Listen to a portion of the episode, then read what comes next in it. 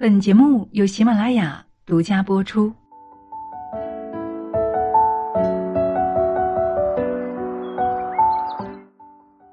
嗨，亲爱的，你好吗？谢谢你听到我，我是清新。如果说海明威是硬汉文学的代表人物，那么他呢，就是硬汉哲学的代表人物。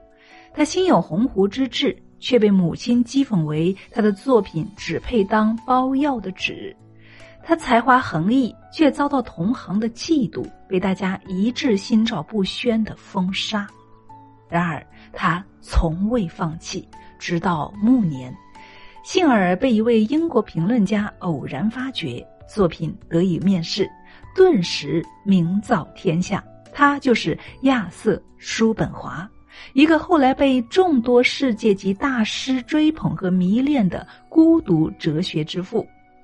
人生的智慧便是他的封笔之作，事态的真相、人性的本质，在一个饱受六十多年冷遇的老人笔下，娓娓道来，犀利而冷峻，隽永而深刻。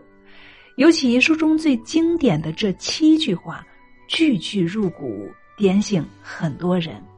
第一句，那就是世界上最大的监狱是人的思维意识，这是叔本华最知名的一句话。一个人永远无法看到超出他自身的东西，就如你再怎么跟一只井底的青蛙谈论天地的广阔，他永远也不会理解。因为他的天地只有井口那么大，我们每个人都囿于自己的认知，这意味着你的认知决定了你能够达到的高度。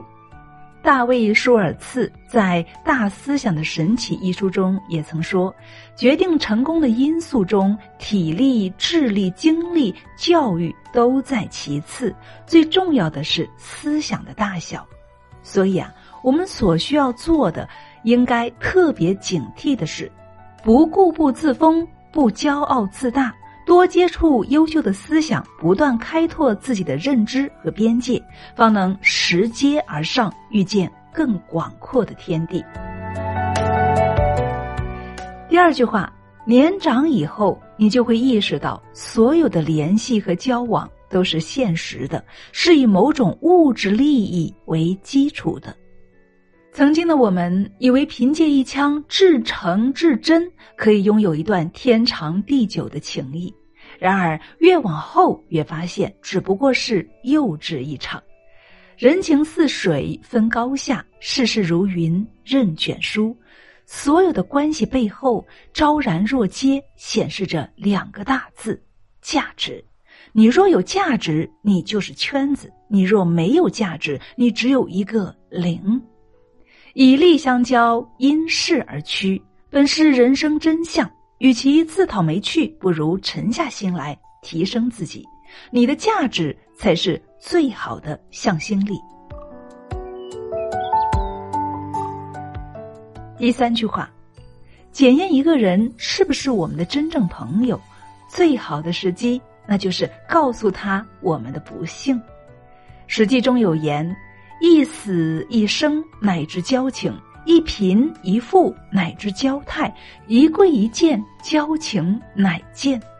经一事，才看得清谁是谁交集的牵挂；难一回，才知道谁是谁转身的天涯。很多关系大起大落后，方见真章。你可曾记得，当你落难的时候，有多少人匆匆逃离？你可曾记得，当你低谷时，有多少人视而不见呢？这世上有太多的锦上添花，雪中送炭总是少得可怜。不必怨叹，不必伤情，大浪淘沙，留下的才是真心，走的恰逢其时。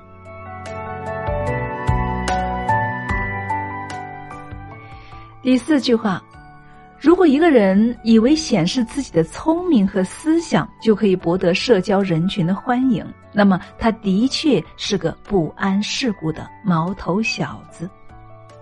网络上曾经流行这样一句话：“我希望你过得好，但不希望你过得比我好。”嫉妒人之天性，所以在工作和社交中，你以为显示自己的小聪明就会赢得周围人的喜欢吗？事实恰恰相反，你最终激起的是人们对你的反感和抵触。因为当一个人显示自己的聪明智慧，其实就是间接的指责对方的愚蠢和无能。一个人最大的聪明不是炫耀，而是谦逊。越是优秀的人，越温润如玉，光华敛于内而不行于外。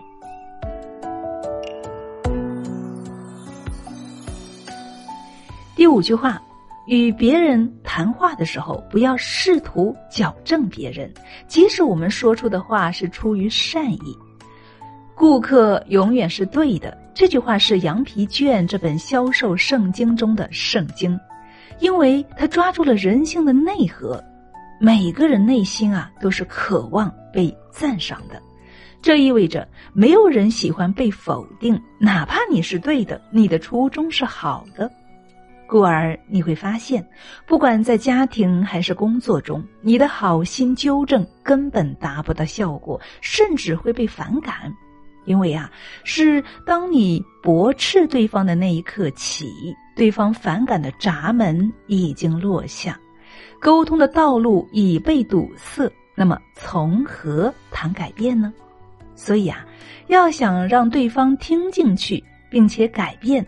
最好的方法就是像三明治一样，把建议夹在赞美之中，这就是著名的三明治法则了。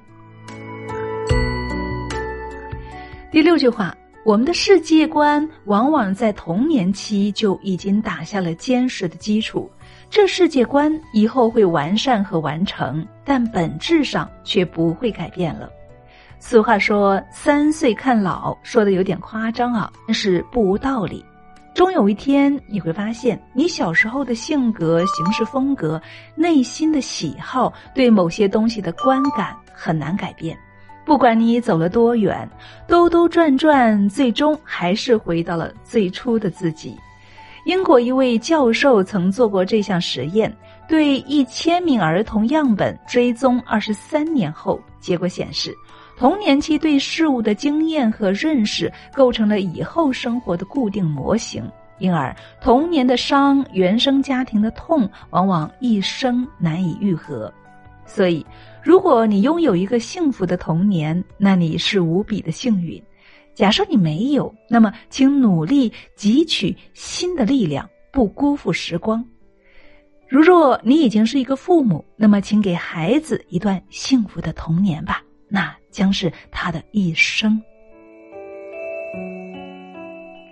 第七句话，不少人羡慕他人在生活中发现和经历饶有兴趣的事情，其实我们应该羡慕的是那些他们理解事物的禀赋。我们总是习惯羡慕别人的精彩，仰望他人的幸福，而对自己的遭遇感到愤愤不平、不公。其实啊，并不是他们幸运，而是因为他们懂得化平凡为知足，化磨难为经验。没有谁的生活恰恰是自己喜欢的样子，区别就在于你的心态。正如陶行知先生说：“大雨过后有两种人，一种人抬头看天，看到的是蔚蓝与美丽；一种人低头看地，看到的是淤泥。”和绝望，你若悲观，即使在最美的境遇里，看到的也全是不足；但你若乐观，在最低的境遇里，也能够活出最高的境界。这个世界的模样，最终取决于你的目光。好了，亲爱的们，那今天的分享就是这样了。怎么样，喜欢今天的内容吗？教父里说啊。花一秒钟就能够看透事物本质的人，和花一辈子都看不清事物本质的人，注定是截然不同的命运。生活不是等着暴风雨过去，而是学会在风雨中跳舞。最后，愿你我理性而又不失理想，认清但不认命，以一颗通透之心，在这薄凉的世界里深情的活着。我是金星，感谢你的聆听。我们下期再见喽。